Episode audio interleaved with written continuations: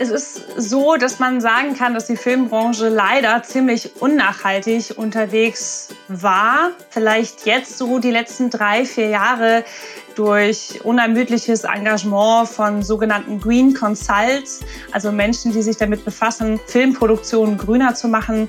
Wenn man da zum Beispiel die Abteilungen anschaut, die große CO2-Mengen emittieren, dann guckt man zum Beispiel aufs Lichtdepartment, weil Licht hat natürlich immer was mit Energie zu tun.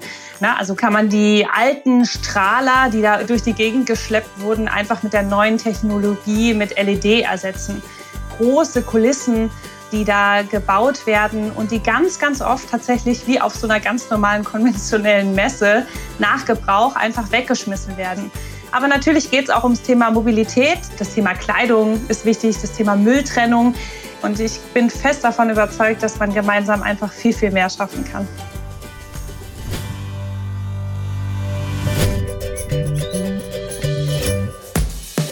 Fünf Tassen täglich. Der Chibo Podcast.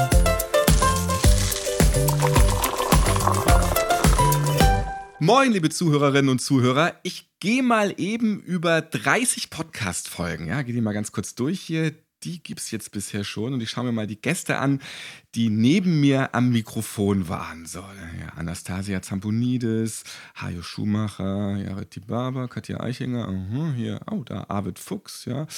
Also da sind ganz viele Wissenschaftler und Wissenschaftlerinnen dabei gewesen, Moderatoren, Moderatorinnen, Influencerinnen, eine Musikerin. Und wir hatten innovative Start-ups, Professoren und Professorinnen, Aktivisten, aber tatsächlich wir hatten bisher als Gast noch niemanden aus der Schauspielszene. Skandal. Und darum freue ich mich auf meinen heutigen Gast ganz besonders.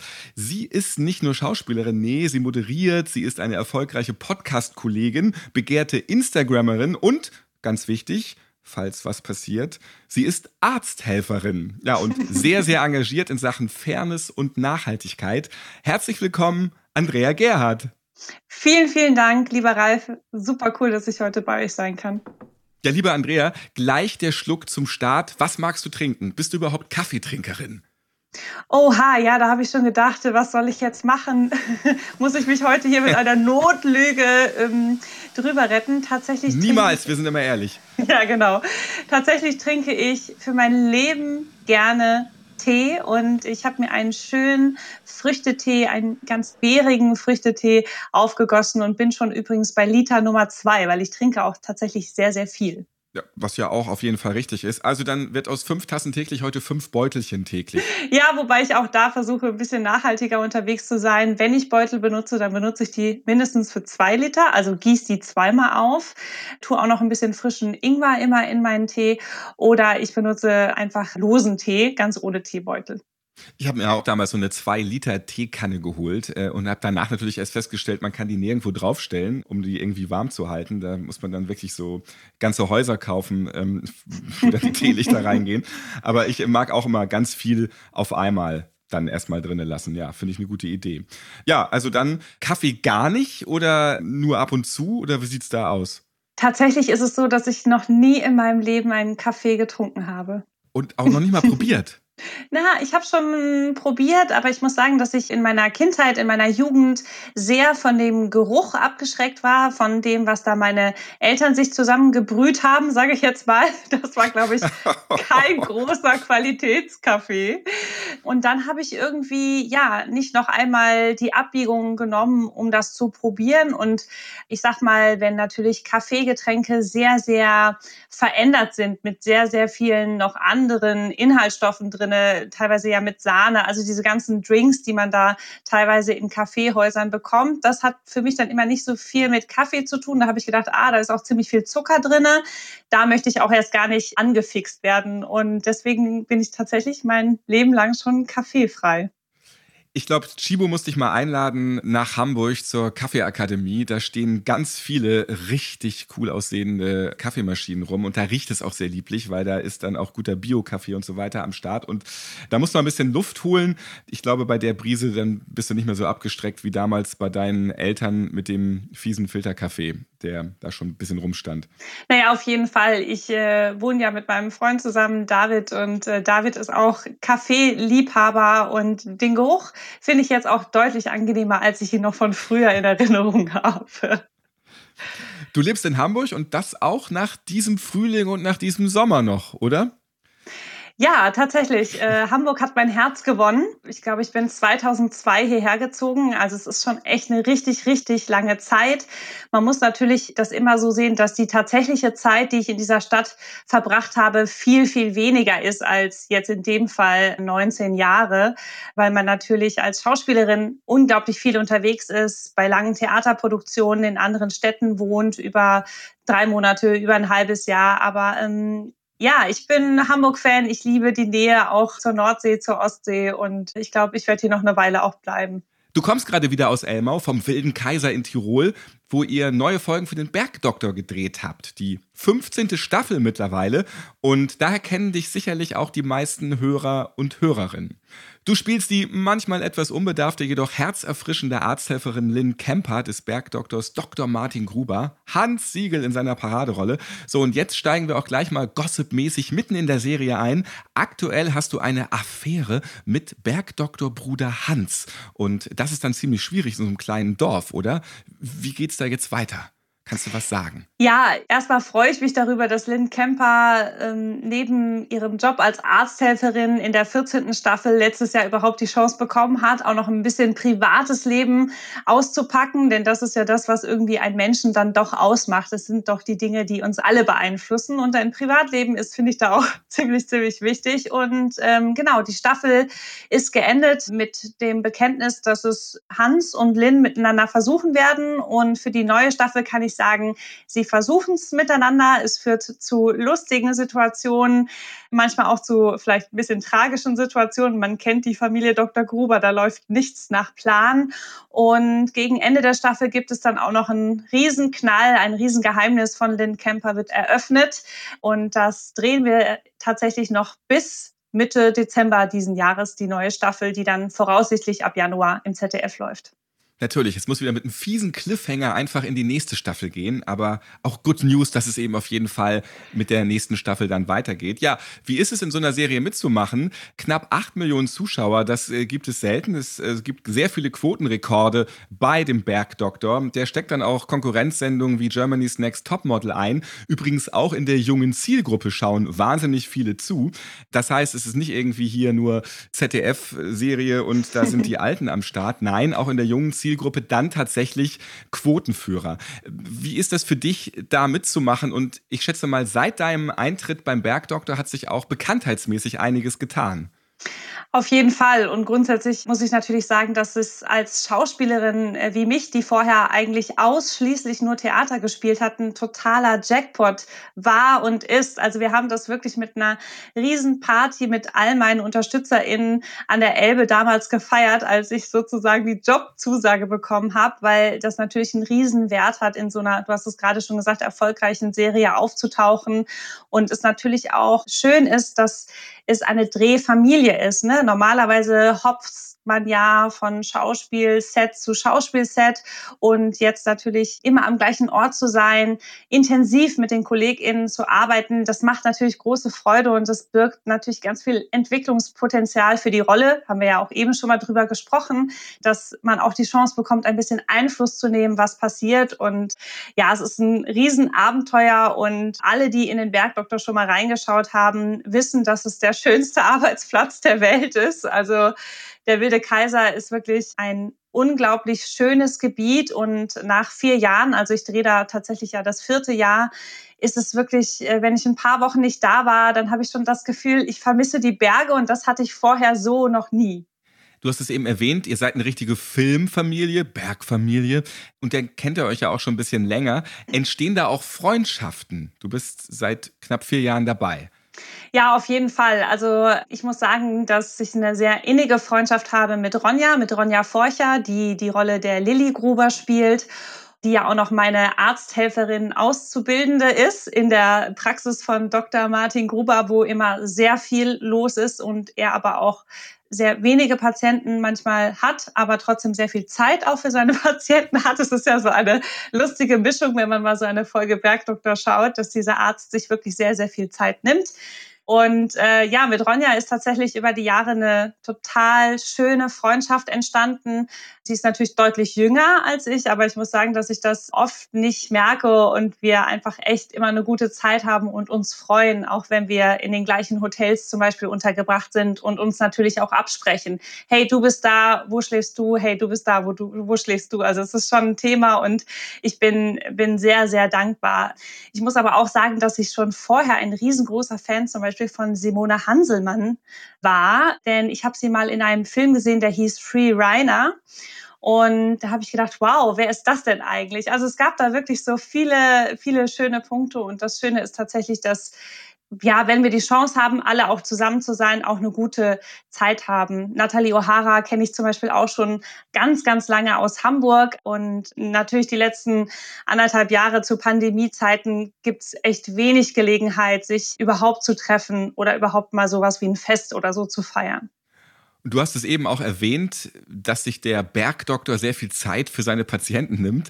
In den Wartezimmern, die wir so kennen, da warten immer sehr, sehr viele Patienten und Patientinnen auf den Arzt, die Ärztin. Beim Bergdoktor, ja, da ähm, habt ihr offensichtlich äh, sehr viel Zeit für so einen Patienten, um die sich dann hingebungsvoll gekümmert wird. Gab es mal Diskussionen, das echte Leben auch in eurer Sprechstunde ja äh, so ein bisschen abzubilden? Also grundsätzlich muss ich sagen, zu Pandemiezeiten ist es ja so, dass man jetzt auch nicht mehr mit so vielen Leuten in Wartezimmern setzt. Also ich war gestern beim Zahnarzt und durfte da im Flur sitzen. Auch dann wieder ähm, angenehm, wenn es so voll ist im Wartezimmer. Ne? Ja, ja, genau.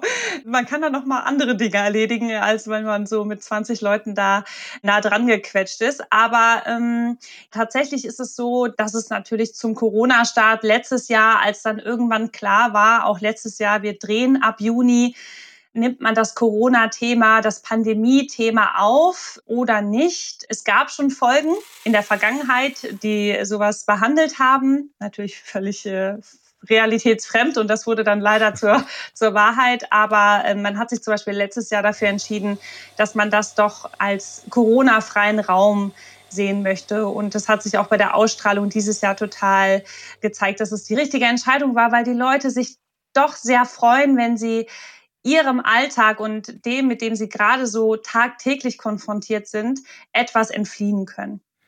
Du bist leidenschaftliche Umweltschützerin und kämpfst für eine bessere Welt. Wie sieht das am Set in den Alpen aus? Also wie seid ihr zum Beispiel mit nachhaltigem Catering da vor Ort am Start? In der Regel wird beim Dreh alles Essen auf Plastik und Pappe geballert und dann auch sehr viel Müll erzeugt.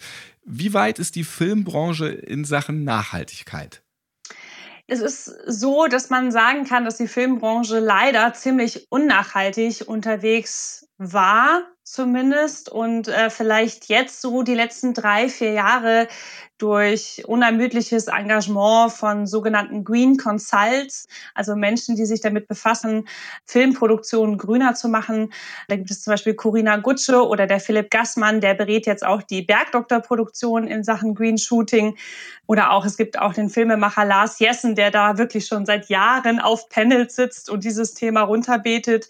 In Hamburg haben wir Christiane Dopp von der Filmförderung, die unglaublich viel für das Thema gemacht hat. Aber es ist tatsächlich ein Wandel, der äh, wirklich ja viel Zeit braucht und echt lange dauert. Also Du hast es eben schon angesprochen, es ist tatsächlich so, mm, ein Filmset hat ja in der Regel, sage ich jetzt mal so, zwischen 40 bis 70 Menschen, die tatsächlich da arbeiten. Und das sind natürlich die unterschiedlichsten Abteilungen. Und wenn man da zum Beispiel die Abteilungen anschaut, die große CO2-Mengen emittieren, dann guckt man zum Beispiel aufs Lichtdepartment, weil Licht hat natürlich immer was mit Energie zu tun.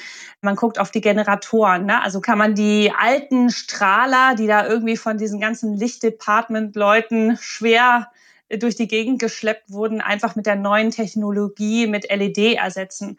Man kennt natürlich, äh, jetzt ich sag mal Babylon Berlin oder so, also große Kulissen, Bauten, die da gebaut werden und die ganz, ganz oft tatsächlich wie auf so einer ganz normalen konventionellen Messe nach Gebrauch einfach weggeschmissen werden. Also wo es in den letzten Jahren wenig Material gab, was wirklich im Kreislauf gehalten wurde, was dann einfach wiederverwendet wurde, was eine riesengroße Ressourcenverschwendung ist. Aber natürlich geht es auch ums Thema Mobilität. Wie reist eigentlich diese ganze Filmcrew? Ich habe gesagt 40 bis 70 Leute. Wo wohnen die? Wie werden die Schauspielenden untergebracht? Wie reisen denn eigentlich die Schauspielenden an? Ne, das ist natürlich auch ein großes Thema. Ich zum Beispiel fahre halt nur mit dem Zug von Hamburg bis nach Kufstein. Das Thema Kleidung ist wichtig, das Thema Mülltrennung.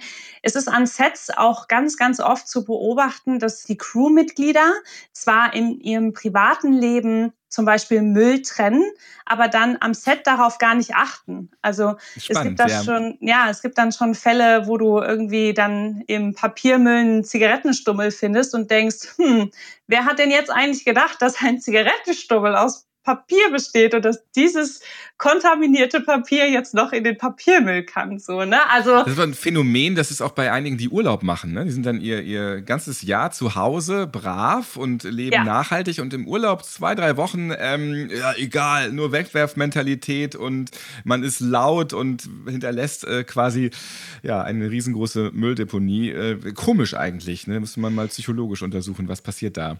Ja, das ist also ein total gutes Beispiel, Ralf, kann ich dir auch geben. Wenn ich halt reise, dann nehme ich jedes Mal meine Flipflops mit. Ne? Weil die wiegen nicht viel, die brauchen nicht viel Platz, die stopfe ich einfach vorne mit rein ins Laptopfach. Und ich glaube, 99 Prozent der Hotelgäste überhaupt nutzen aber diese Schlappen. Und im Idealfall nehmen sie diese Spa-Schlappen, ne? also du weißt, was ich meine, oder? Diese Frottee-Schlappen, ja, mit ja. denen man dann so da rumschlappt. Ungeheuer schön aussehen.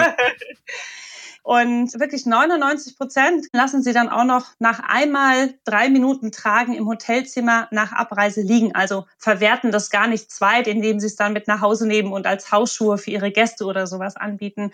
Und das ist schon auch ein Phänomen, wo ich sage, da sind wir doch auch alle selber gefragt. Da können wir uns selber an die eigene Nase fassen. Und genauso ist es halt auch wo wir gerade beim Film waren, beim Thema Catering. Ne? Also zum Beispiel beim Bergdoktor gibt es jetzt zwei fleischfreie Tage die Woche. Ich bin natürlich total happy darüber, weil du ja Macht das auch Hans Siegel mit?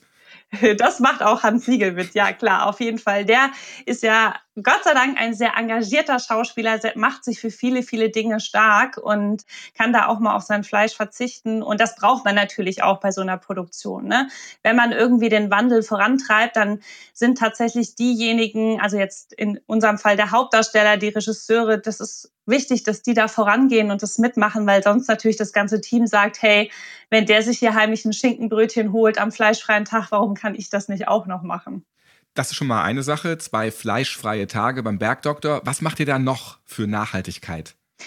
Das Department Kostüm ist natürlich auch immer total wichtig. Was tragen wir so? Wird das da schnell und billig gekauft oder haben wir zum Beispiel einen großen Einkauf äh, auch bei Secondhand-Sachen? Letztendlich muss man sagen, ist da zum Beispiel der Bergdoktor eh in einer guten Position, weil es ist ja eine fortlaufende Serie. Das heißt, die Sachen werden nicht wie in einer normalen Produktion, die jetzt zum Beispiel 91 Minuten betrifft, einmal benutzt und danach sozusagen ja verschenkt, verkauft oder halt im schlimmsten Fall dann direkt in die Altkleidertonne gegeben oder in den Müll, noch schlimmer, sondern wir haben natürlich einen riesen Kostümfundus, wo sich unsere Kostümbildnerin, die Doris Schmitz, eh draus bedient und wir so Themen haben wie Wärmejacken oder so, ne? Ähm, Wärmeunterwäsche. Das kann man sich vorstellen, dass wir das sehr, sehr oft tatsächlich brauchen, weil in den Bergen ist es ja. auch sehr, sehr kühl manchmal. Man fängt früh morgens an mit dem Drehen, hört sehr spät auf und ja, da braucht man genau. hin und wieder mal eine dicke Unterbuchs. Auf jeden Fall. Und diese Sachen kommen bei uns tatsächlich alle aus dem Fundus. Die werden gewaschen und dann einfach wieder benutzt.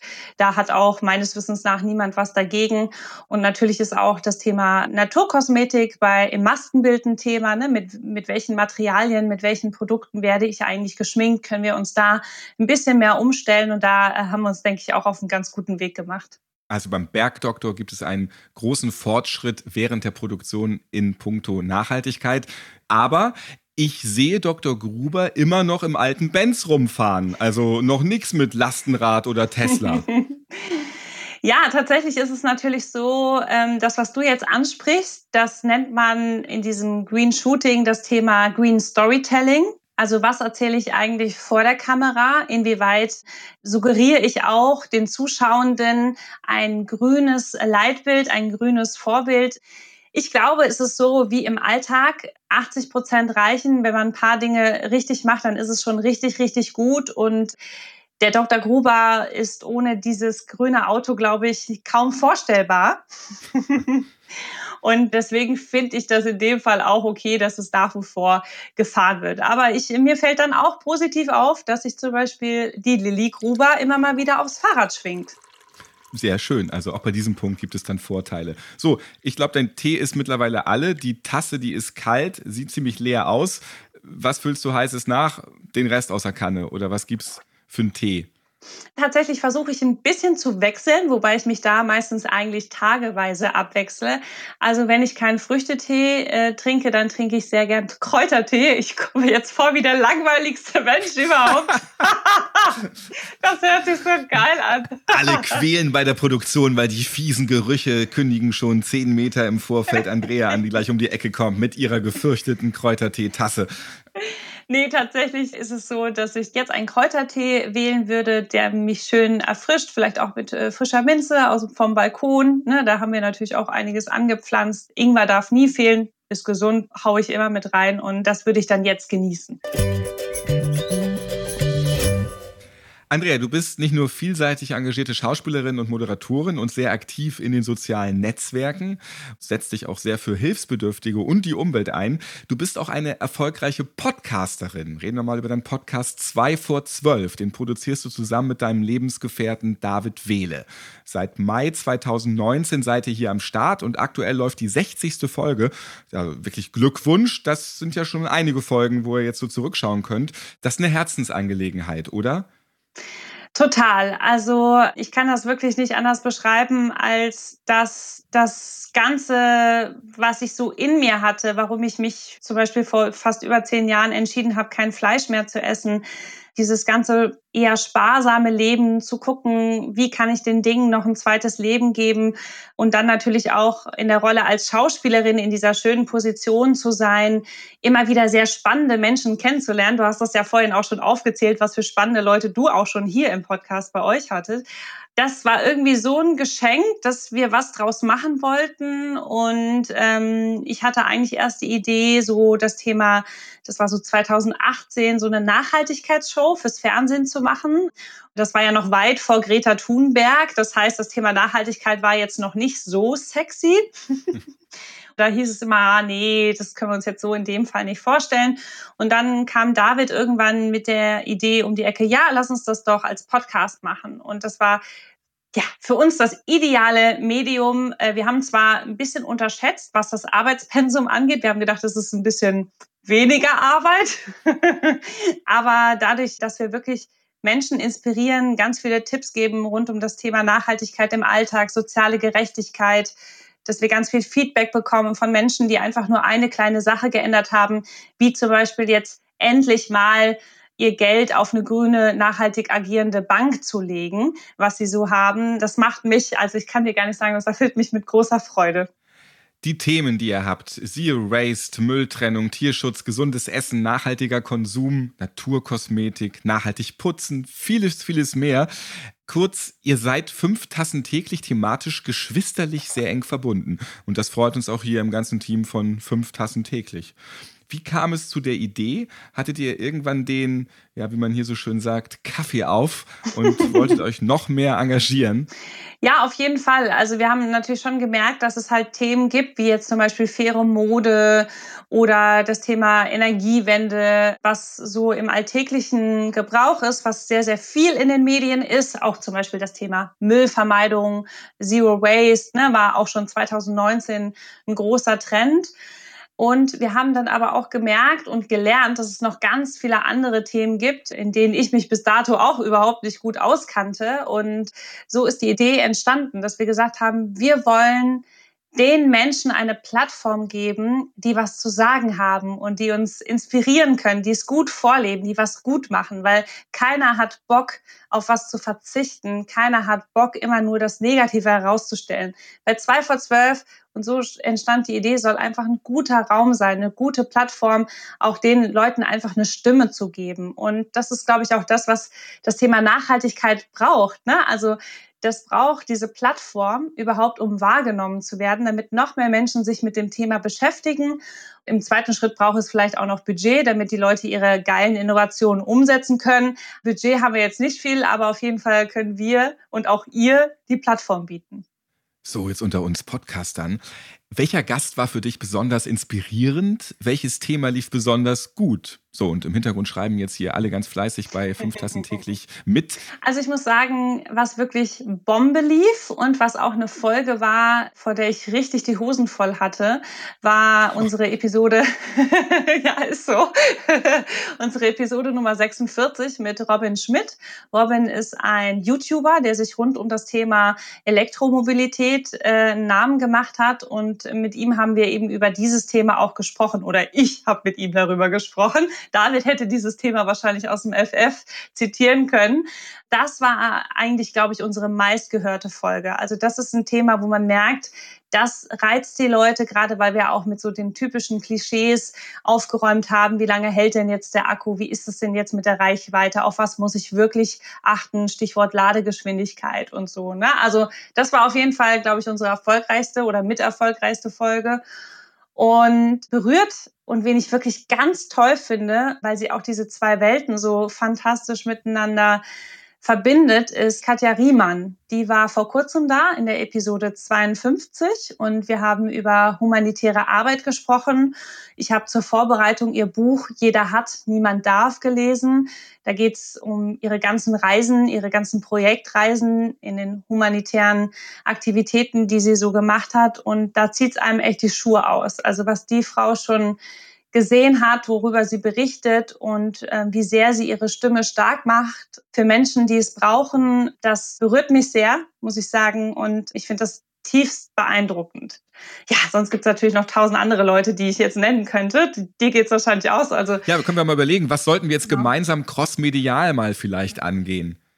Ja, ich glaube, es ist auch schon wichtig, dass sich so die nachhaltigen Leute, die so unterwegs sind, und das habe ich jetzt auch gelernt durch den Podcast, so, dass sich die auch immer, immer mehr vernetzen. Ne? Also ich finde unsere Vernetzung total toll. Ich finde, das ist ein geiler Schritt, dass ihr mich hier eingeladen habt, dass ihr gesagt habt, hey, wir kämpfen für die gleiche Sache und so muss es, glaube ich, auch weitergehen, weil wir müssen diesen Themen eine Plattform bieten zum Kommunizieren. Und du, also wir, ich spreche hier mal für David mit, für alle, die uns ich spreche jetzt mal für Chibo mit. Ja, genau. Für alle, die uns immer hören, die wissen, dass ich dann einfach mal so irgendeine Idee raushaue und David dann sehen muss, wie er sie umsetzt. Aber ich kann mir wirklich alles vorstellen, auch was wir zusammen machen. Vielleicht mal eine Themenwoche. Ich habe aber auch gedacht, vielleicht können wir mal sowas machen wie ein Community-Treff in Hamburg, wo wir so eine Hörparty machen, Podcast-Festivals. Mein Gott, es gibt so viele Möglichkeiten. Also ich würde mich das stimmt, freuen. Ja, also und, und du hast es gesagt, das Vernetzen ist das Wichtige.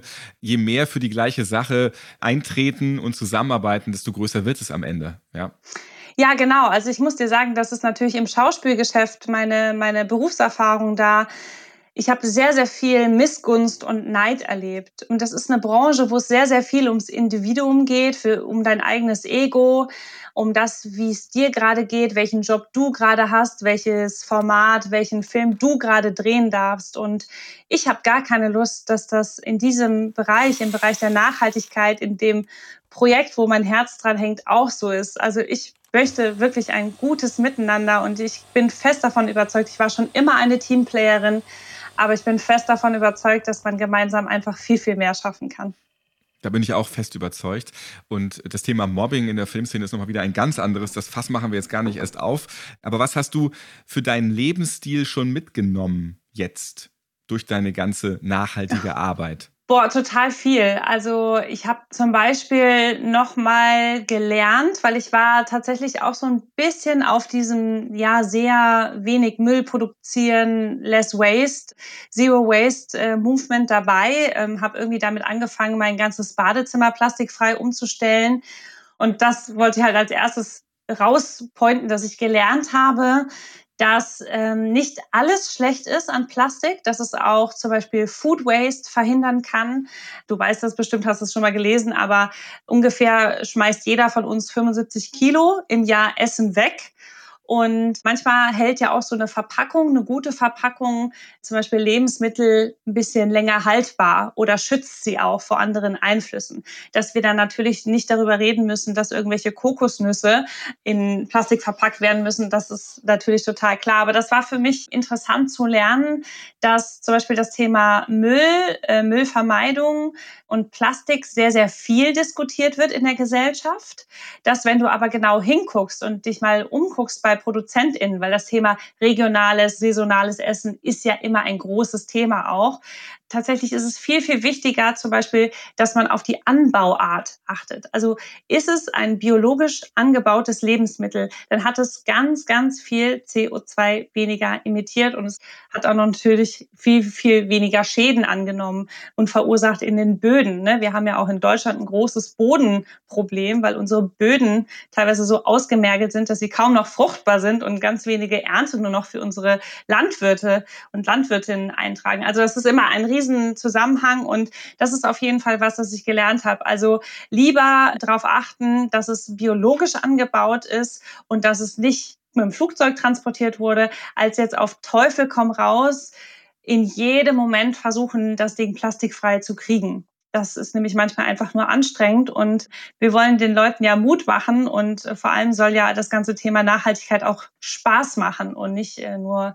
ja mit irgendwie äh, Komplikationen beim Einkauf zu tun haben. Also das ist auf jeden Fall was, was ich gelernt habe. Du hast auch mal gesagt, du wirst schnell nervös, wenn jemand falsch seinen Müll trennt. Ähm, möchtest aber auf keinen Fall missionieren. Musst du dir oft auf die Zunge beißen? Und äh, ja, warum eigentlich nicht missionieren, wenn es doch wichtig ist? Ja, also wenn ich ganz ehrlich bin, muss ich mir schon sehr oft auf die Zunge beißen. ich würde jetzt gerne sagen, dass ich da so viel Gleichmut habe, dass ich einatme, ausatme und das Gedankenspiel oder die Argumentationskette ist weg, aber ich glaube, das ist einfach nur menschlich. Also erstmal muss man sagen, nobody's perfect. Okay, beim Fleisch bin ich jetzt kompromisslos, ich esse kein Fleisch, Punkt aus Ende. Aber bei allen anderen Dingen floate ich ja auch mit. Ne? Ich gucke bei den Sachen, die ich gut machen kann, die ich gut umsetzen kann, die mache ich, wie jetzt zum Beispiel Mülltrennung. Das finde ich, das, das ist so ein Nerd-Thema, aber ich liebe das zu gucken, ah, was ist das jetzt hier für ein Stoff? Ah, ich muss das alles auseinanderreißen damit es 100% recycelt werden kann. Ah, Biokunststoff ist nicht so besonders gut. Ah, ich muss mal gucken, ist es eigentlich so, dass wir hier eine Biotonne beantragen können? Also solche Themen interessieren mich auf jeden Fall total. Manche Leute interessiert das Thema halt einfach überhaupt nicht. Und da äh, muss man eher die Leute begeistern und abholen, da wo sie sind. Und bei Themen, wo sie nicht so dran anknüpfen können, dann auch mal, wie sagt man, fünfe gerade sein lassen? Sagt man das so? Ja, oder neune gerade sein lassen, ich weiß gar nicht. äh, mich darfst du bei Sprichwörtern nicht fragen. Ich sage immer ja, weil wenn dem Esel zu wohl ist, dann gönnt er sich ein Eis, würde ich sagen. Es ist auch falsch. ja, genau. Also ich glaube, wir brauchen stärkere gesetzliche Regulierungen. Und ich glaube, es ist sehr, sehr schwer für uns als VerbraucherInnen, die ganze Verantwortung und die ganze Last zu tragen. Und das wird einfach manchmal den Leuten zu viel. Und wenn sie dann auch noch auf mich treffen und ich äh, stehe dann da neben dem Mülleimer und sage, hey, dieses Teil, das musst du auseinanderreißen, wie jetzt zum Beispiel der Joghurtbecher, ne, der ja aus einem Plastikteil besteht. Oben hat er dann teilweise Alu drauf. Ne? Das muss alles fein säuberlich auseinander in die gelbe Tonne, auf gar keinen Fall ineinander gesteckt werden. Dann kann es die Recycling-Sortiermaschine nicht richtig sortieren ja, also das, manchmal kann man die Leute da richtig gut abholen und manchmal halt auch nicht. Und ähm, es ist so, dass, dass wir es vom Gesetzgeber brauchen, dass es uns auch als VerbraucherInnen einfacher gemacht wird und dass es nicht immer die extra Anstrengung ist. Oh, jetzt muss ich mich aber anstrengen, um die nachhaltigere Alternative zum Beispiel zu kaufen. Das finde ich nicht fair und deswegen finde ich das auch nicht fair, die Leute zu missionieren. Ich finde, man kann sie anpieksen. Ich finde, man kann ihnen Vorschläge machen, Angebote machen. Mein enger Freundeskreis muss ich einiges anhören. da mache ich nicht so viele Ausnahmen. Da bin ich viel direkter und nehme auch kein Blatt vom Mund. Aber das ist auch okay. Also man muss sich schon anpassen und ein bisschen gucken, was braucht denn mein Gegenüber jetzt und mit welcher Sache kann ich ihn oder sie begeistern. Und ich glaube, niemand lässt sich über eine Sache begeistern, wenn man auf die Finger gehauen kriegt und irgendwie ans schlechte Gewissen appelliert. Das macht doch keinen Bock. Und du hast ja auch noch einen Freundeskreis, insofern machst du es also auch noch im gesunden Maß auf jeden Fall. Jetzt lassen wir fünfe gerade sein. So ist es dann übrigens auch wirklich richtig, das Sprichwort. Magst du noch einen Schluck aus der Kaffeetasse trinken oder beziehungsweise es ist ja bei dir die Teetasse? Ich muss nämlich jetzt auch mal einen Schluck nehmen. Ja, auf jeden Fall. Cheers. Prost die auch mit Tee. Welche Rolle spielt denn Kaffee am Filmset? So ein Koffeinschub für zwischendurch tut doch bestimmt da gut, oder? Auch wenn du jetzt nicht selbst trinkst, aber wahrscheinlich viele andere Kollegen und Kolleginnen. Ja, ich glaube, wenn ich mich so umgucke, und das wahrnehme, egal wo ich gearbeitet habe, ob jetzt äh, an Filmsets oder an Theatern, ist Kaffee extrem wichtig. es hat auch immer viel mit Ritual zu tun. Ich bin auch ein total ritualliebender Mensch, von daher kann ich das auch total nachvollziehen. Es hält die Leute wach und äh, ich glaube, ist eine Sache auch von Gewohnheit und auch natürlich Genuss. Ne? Also ich glaube, da kommt alles zusammen und ich würde sagen, es ist durchsetzbar, zwei fleischfreie Tage an einem Set zu machen. Ich glaube nicht, dass es durchsetzbar wäre, zwei kaffeefreie Tage am Set zu machen. Ich glaube, dann, dann gibt's Revolution. Streik, Streik, sofort Streik. Genau. Schauen wir auf die Green Actors Lounge. Die ist am 22. und 23. September 2021 in Berlin. Dort treffen sich Vertreterinnen und Vertreter der Filmbranche, um zwei Tage über Fairness und Nachhaltigkeit zu diskutieren. Chibo unterstützt diese Veranstaltung mit einer nachhaltigen Kaffeebar, fair produzierter Yoga-Kleidung und auch mit einem Workshop zum Thema Me Too. Was haben Näherinnen in Bangladesch mit Schauspielerinnen in Deutschland gemeinsam? Und ähm, ja, wie kann Frau sich wehren bzw. empowered werden? Das Thema MeToo und Sexismus in Film und Theater. Ja, das ist nach wie vor ein großes Thema. Immerhin die Schauspielerin Ursula Carven, die hat gerade eine Petition gegen sexuelle Belästigung im Arbeitsleben bei Bundesjustizministerin Christine Lamprecht eingereicht. Was kriegst du da so von mit und äh, ja, was erhoffst du dir von dieser Veranstaltung bei den Themen Nachhaltigkeit und MeToo?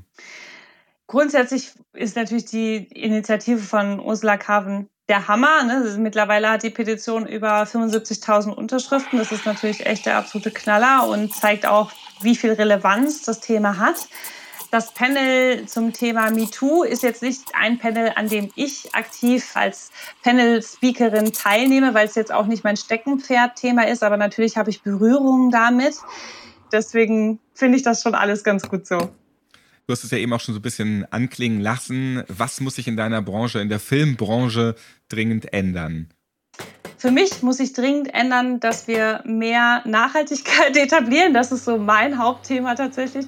Aber natürlich muss es mehr Safe Spaces geben. Es muss die Möglichkeit geben, Dinge zu melden, an einem sicheren Arbeitsplatz zu arbeiten. Das ist an ganz vielen Sets sicherlich hundertprozentig schon der Fall. Aber ich glaube, die Dunkelziffer ist sehr, sehr groß und ich würde mir einfach wünschen, dass die Frauen, die betroffen sind, den Mut fassen und auch das Vertrauen haben, dass ihr Mut belohnt wird. Also, dass sie eben nicht mit negativen Konsequenzen rechnen, sondern dass sie ja sich dadurch befreien können, weil man kennt das ja auch selber, wenn man Dinge besprechen kann mit FreundInnen, mit KollegInnen, dann ist das Problem auch manchmal nur halb so groß. Aber wenn man sich erst gar nicht traut, Dinge anzusprechen oder auszusprechen, oder gar Sachen verdeckt über Jahre, äh, wie bei Dieter Wedel, ähm, was viele Leute erst Jahre später sozusagen kommuniziert haben. Ich wünsche mir einfach, dass es sowas nicht mehr gibt in der Zukunft. Ein weiterer Punkt, über den ich sehr froh bin, du hast es eben ja schon angesprochen, Ralf, äh, die Green Actors Lounge, die findet erstmalig statt in diesem Jahr in Berlin an zwei Tagen und diese Plattform, die da gegeben wird, also dass sich um die Themen gekreist wird wie äh, soziale, mentale Themen, ökonomische Themen, natürlich das Thema Nachhaltigkeit, dass da einfach ja auch EntscheiderInnen, große EntscheiderInnen der Branche zusammenkommen. Ich bin ja auf einem Panel Talk da zum Thema gesunde Ernährung, nachhaltige Ernährung. Geht das überhaupt? Bedingt sich das oder schließt sich das aus? Also dass es dieses Angebot gibt mit verschiedenen Aktivitäten, Panel-Talks und auch Workshops. Ich bin sehr, sehr froh. Ich war sofort begeistert, als ich von der Idee gehört habe und habe auch sofort gesagt, ich bin da dabei, weil natürlich kann nicht alles perfekt sein, aber wir müssen es schaffen, dass wir immer mehr Leute dafür begeistern. Und es haben auch echt tolle Leute zugesagt bis jetzt, wie Iris Berben oder Dieter Koslik von der Berlinale, also ehemalig, oder Michelle Grunwald von Fridays for Future, Annabelle Mandek. Also es sind tolle Leute dabei und ich glaube, dieser Austausch und dieser Vernetzung, weil wir auch vorhin schon mal über Vernetzung gesprochen haben, da freue ich mich total drauf und äh, bin echt gespannt. Und ja, jetzt ist es auch endlich bald soweit, weil die Planung läuft schon relativ lange für dieses Event. Ich wünsche dir ganz viel Freude dabei und über das Thema Ernährung, auch in deinem speziellen Fall, du machst ja so einen Mix aus vegan und vegetarisch, können wir dann nochmal an anderer Stelle bei fünf Tassen täglich reden, wenn du mal wieder Gast bist hier in diesem Podcast. Was hältst du davon? Davon halte ich sehr, sehr viel und vielleicht auch nachdem ich da bei euch war beim Kaffeetasting, dann kann ich vielleicht schon ein bisschen mehr nochmal berichten.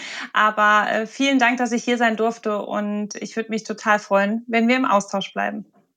Ja, bleib noch einen kleinen Augenblick da, Andrea. Heute ist bei uns ja immer wieder Österreich-Thema. Klar, wenn der Bergdoktor Thema ist, ja, dann muss ja auch logischerweise Österreich Thema sein, wenn es da schon spielt. Jetzt gehen wir allerdings mal direkt nach Österreich hin. Nicht nach Elmau, sondern direkt nach Wien. Zu Chibo-Mitarbeiterin Manu Schneider. Thema die Wiener Kaffeehauskultur.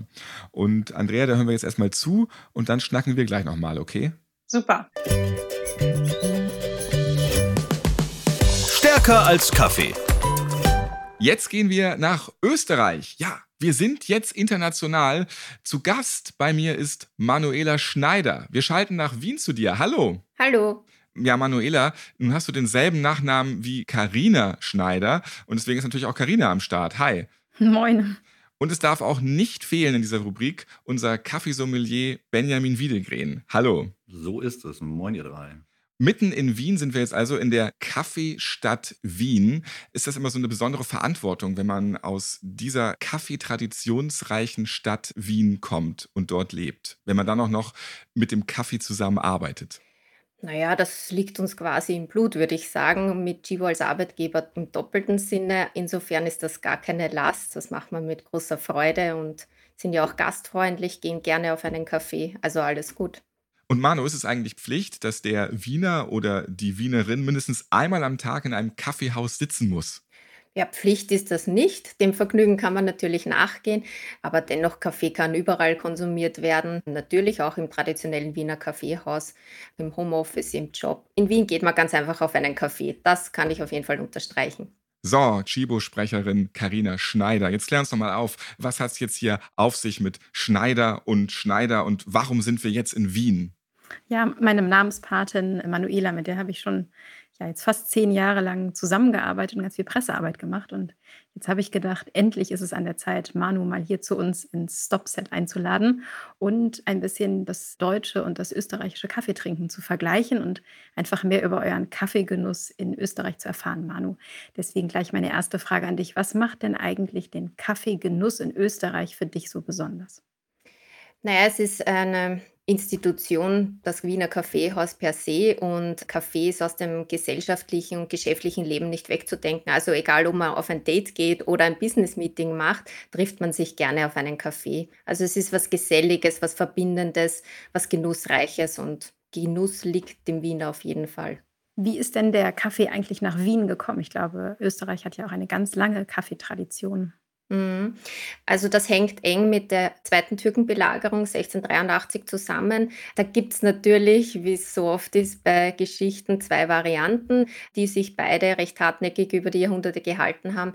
Einerseits Kolschitski, seinesgleichen war Geschäftsmann, Spion, Dolmetscher, hat eine wichtige Botschaft über die feindlichen Linien gebracht und für seinen Verdienst Kaffeesäcke und, ja, wie man heutzutage sagen wird, einen Gewerbeschein bekommen für die Öffnung eines Kaffeehauses, ganz in der Nähe vom Stephansdom.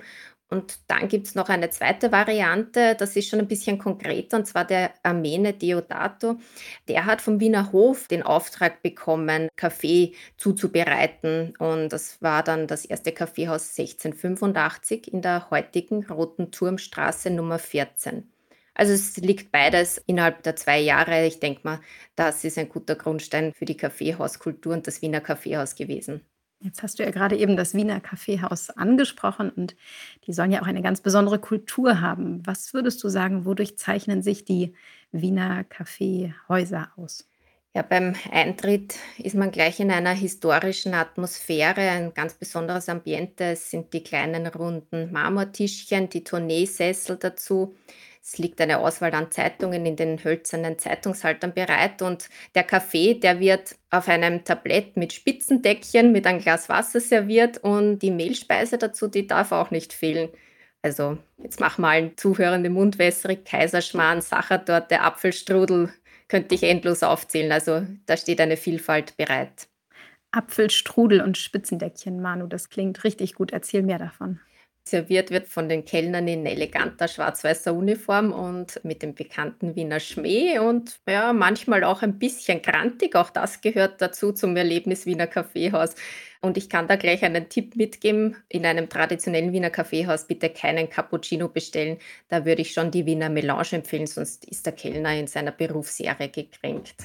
Da kann ich mich gut daran erinnern, dass ich als junge Studentin einen Wien-Stadtbesuch gemacht habe und wir uns auch in ein Wiener Kaffeehaus gewagt haben und durchaus ja fast eingeschüchtert waren vom Ambient und auch dem ganzen Eindruck. Benjamin, wie sind denn deine Erfahrungen mit Wien und Kaffeehäusern? Ja, äh, ich hätte mich jetzt eh kurz eingeklinkt beim Stichwort Oberkellner. Manuela, ich bin nämlich ganz interessiert, jetzt rein vom Produkt her kommend, habe ich natürlich mitunter ein differenzierteres Bild und gehe stark auf die Kaffeequalität. Und da habe ich auch in Wien, ich war ja viel bei euch in Wien, viele Cafés gefunden, auch neue Cafés, äh, Specialty Coffees, die mich absolut begeistert haben.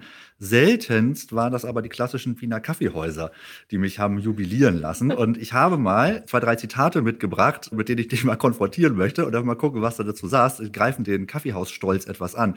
Aber es gibt einen Zeitungsartikel, der ist schon ein paar Jahre älter, von, jetzt muss ich nachschauen, Andrea Maria Dusel, eine Regisseurin und Autorin. Und die schreibt, also es kommt ziemlich viel von dem, was du schon gesagt hast. Achtung, in Zirkulation befinden sich Deutungen, die dem Wiener Kaffeehaus uneingelöste gastronomische Kompetenzen zusprechen. Und dann geht's weiter. Von der Eleganz und dem Charme der Oberkellner ist die Rede. Von der fabulösen Mehlspeistradition und der unnachahmlichen Qualität des hier gesiedelten Kaffees. Unsinn ist ihre Zusammenfassung. Und dann ein Satz noch, wegen des Kaffees jedenfalls ging oder geht niemand mit ernsten Absichten und einigermaßen Erfahrung in ein Wiener Kaffeehaus. Der Bodenseich ist im besten Fall trinkbar, meist ärgerlich bitter, schal und nicht selten schlicht ungenießbar. Schreibt sie. Oh mein Gott. so.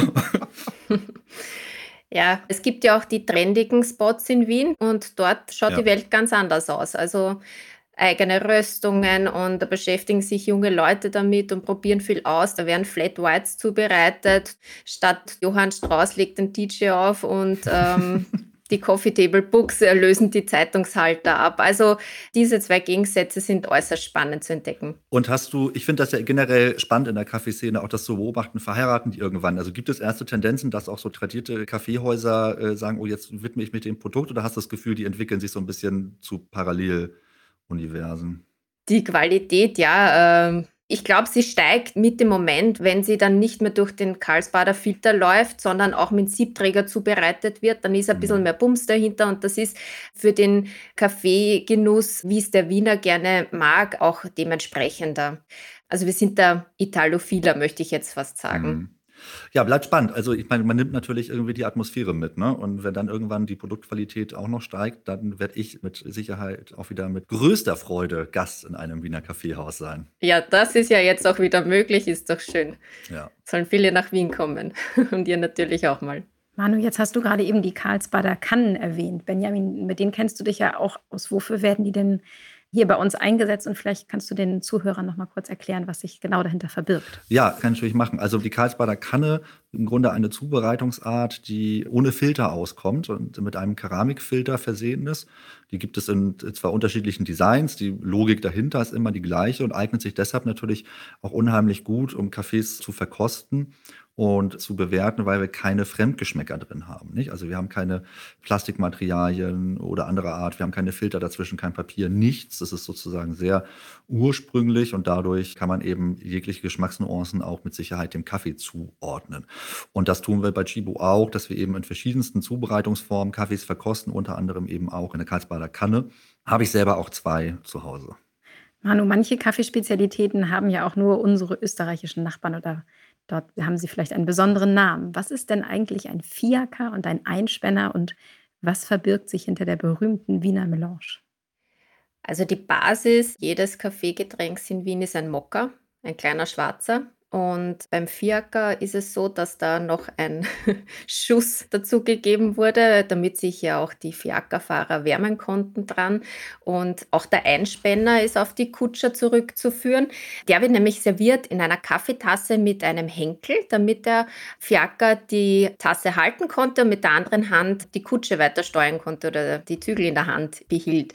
Und die Schlagobershaube on top beim Einspänner, die hielt den Kaffee länger warm. Der Wahnsinn. Jetzt interessiert mich zum Abschluss noch, was dein ganz persönliches Lieblingskaffeegetränk ist. Achso, ja, über die Wiener Melange hatten wir noch gar nicht gesprochen und das passt eigentlich ganz gut auch zu deiner Frage.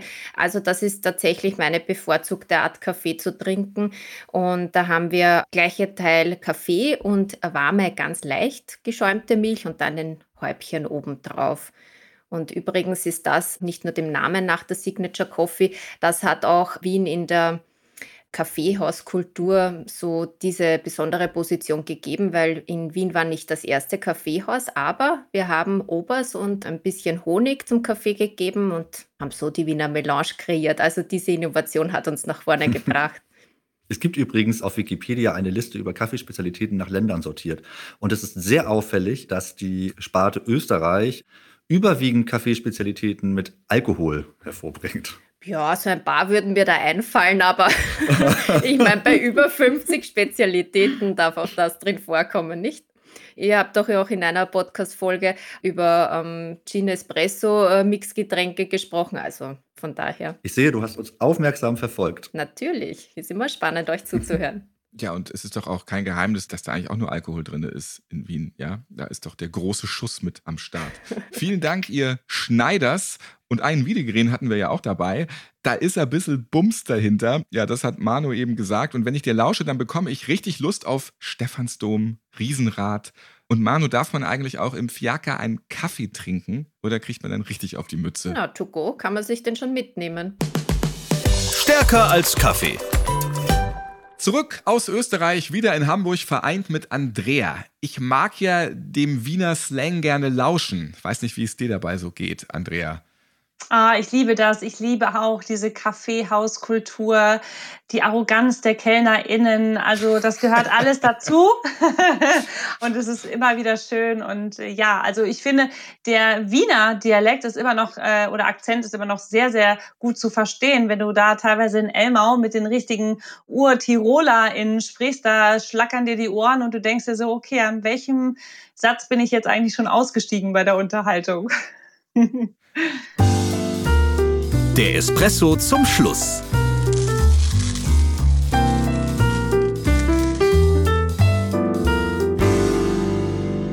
Andrea, du bist stolze 1,85 Meter groß und überragst damit manche Herren am Filmset. Ist diese Größe für dich ein Vorteil oder wärst du manchmal gerne so ein Tiki kleiner? Ich bin fest davon überzeugt, dass es ein Vorteil ist. Ich habe mich dieser ganzen Körpergrößen-Thematik angenommen, weil ja, wenn ich darüber nachdenke, wer bin ich denn, dann bin ich der Mensch, der ich jetzt irgendwie geworden bin, auch aufgrund meiner Körpergröße, weil ich natürlich immer wieder Herausforderungen hatte beim Thema Kleidung kaufen, beim Thema Reisen. Ne? Also passe ich in einen Sitz oder halt nicht. Es ist sehr unbequem die nächsten drei, vier Stunden. Also ich stehe absolut für Stand Tall, so heiße ich ja auch auf Instagram, Tall Area. Also es ist meine Area. Ich habe halt diese Körpergröße.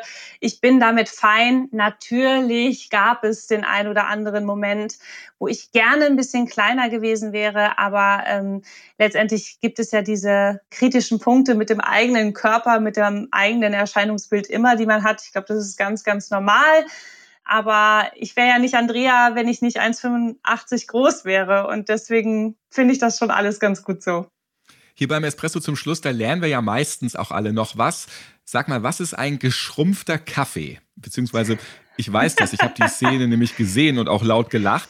Kannst du den geschrumpften Kaffee mal für alle erklären? Der ist ja quasi der Hauptdarsteller bei einer Bergdoktor-Filmszene mit Schauspieler Mark Keller, der in der Serie Dr. Alexander Kahnweiler spielt. Und Mark Keller ist mit seinen 1,81 Meter jetzt auch nicht der kleinste eigentlich. Echt? Ist er 1,81 Meter? Ich hätte jetzt gedacht, er ist vielleicht doch ein bisschen kleiner.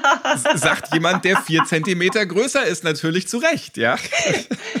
ähm, na, tatsächlich gibt es diese unfassbar, ja, wie soll ich sagen, fast schon ikonische Szene, die wirklich von den Bergdoktor-Fans abgefeiert wurde bis heute. Sie wird abgefeiert, wirklich. Also es ist unglaublich. Ich denke, es ist in der Staffel 13 gewesen, wo wir einen kleinen Gag gemacht haben und Dr. Alexander Kahnweiler der äh, zwar Oberarzt ist, aber doch manchmal so scheint, als ob er nicht ganz den Durchblick hat, bisschen aufs Korn genommen haben und die beiden Herren sich alleine unterhalten wollen und dann die Arzthelferin mal schön nach drinnen geschickt wurde zum Kaffee holen und natürlich Lynn Kemper in ihrer resoluten Art äh, und auch immer so ein bisschen darauf zusteuernd, was Fettnäpfchen angeht, äh, hat dann erstmal gefragt, ja, willst du einen normalen Kaffee oder einen geschrumpften? Weil also Martin Gruber und Lynn Kemper sind beide ziemlich groß.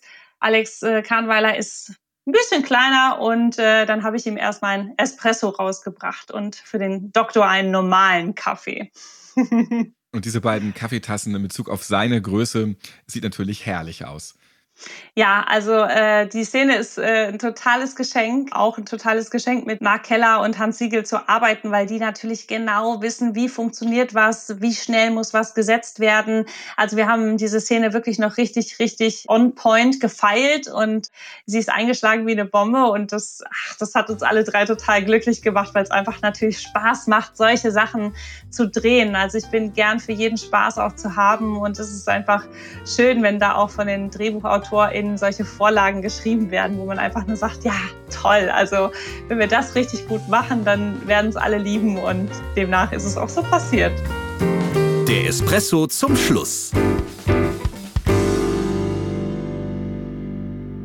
Damit sind wir am Ende angelangt. Ich werde mir demnächst auf jeden Fall die neue Staffel der Bergdoktor anschauen, um zu schauen, ob Andrea in der Arztpraxis und in ihrem Liebesleben auch wirklich alles im Griff hat. Ja, es war sehr spannend heute, liebe Andrea. Danke für deinen Besuch und ich bedanke mich ebenfalls auch bei Manuela Schneider.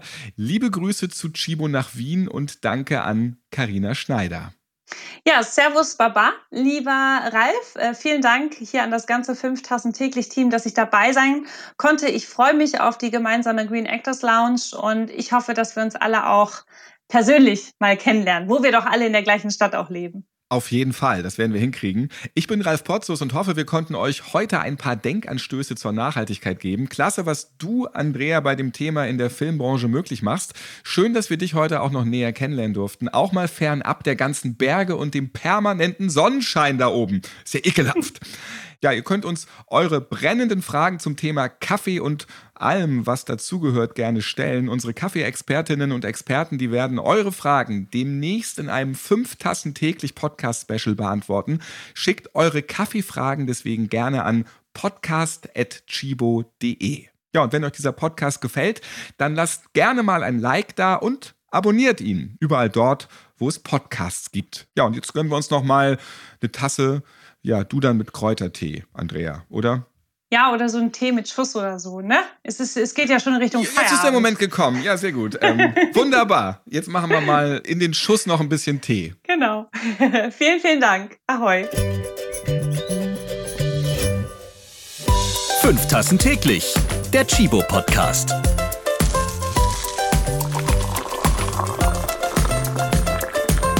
Ihr habt Fragen oder Anregungen zu dieser Podcast-Folge? Wir freuen uns auf eure E-Mail an podcast.chibo.de.